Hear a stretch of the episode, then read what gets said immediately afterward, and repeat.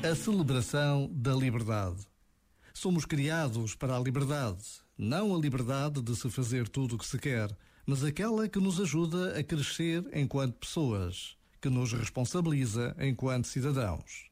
A liberdade de pensar, de escolher, de viver segundo aquilo em que se acredita, de rezar. Mas a liberdade religiosa não é uma realidade no tempo em que vivemos.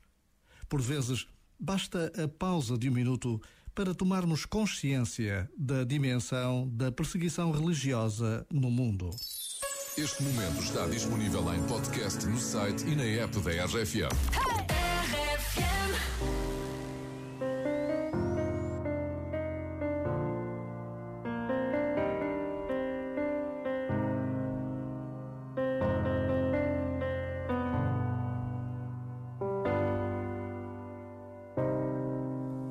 look back upon my life, it's always with a sense of shame.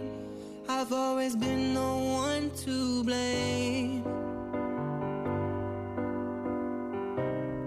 for everything I long to do, no matter when or where or who, has one thing in common too.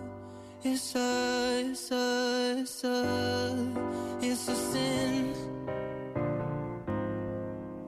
It's a sin. Everything I've ever done, everything I ever do, every place I've ever been, everywhere I'm going to. It's a sin. At school they taught me how to be so pure in thought and word and deed. They didn't quite succeed.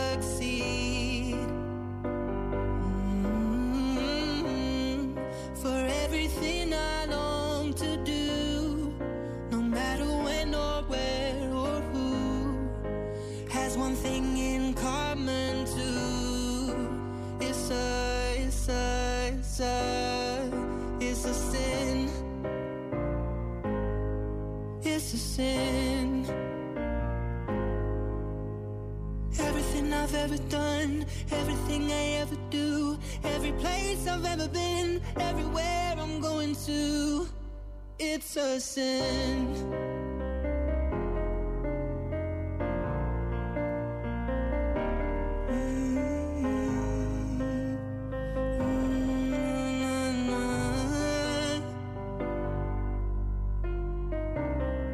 So I look back upon my life forever with a sense of shame. I've always been the one to blame. Mm, For everything I long to do, no matter when or where or who, has one thing in common too. It's a, it's a sin. It's a sin. Everything I've ever done, everything I ever do, every place I've ever been, everywhere I'm going to.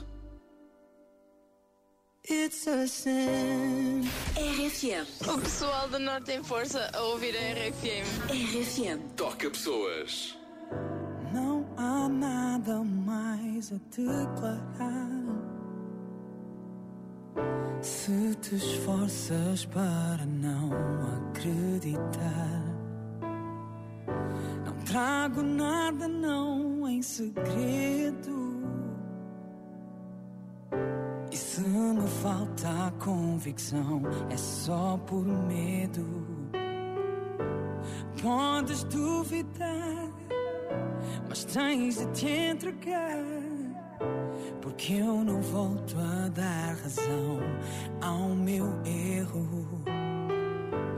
Podes confiar, também vou me entregar.